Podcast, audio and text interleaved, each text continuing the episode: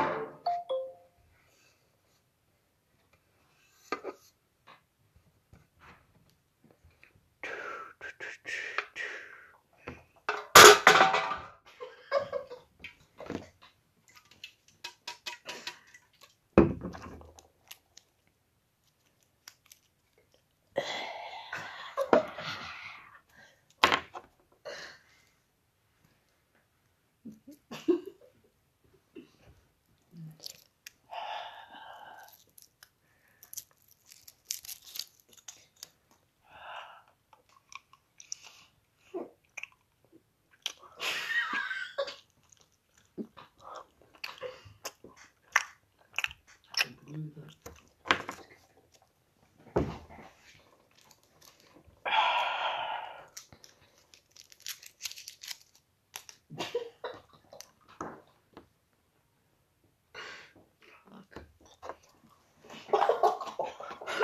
Fuck.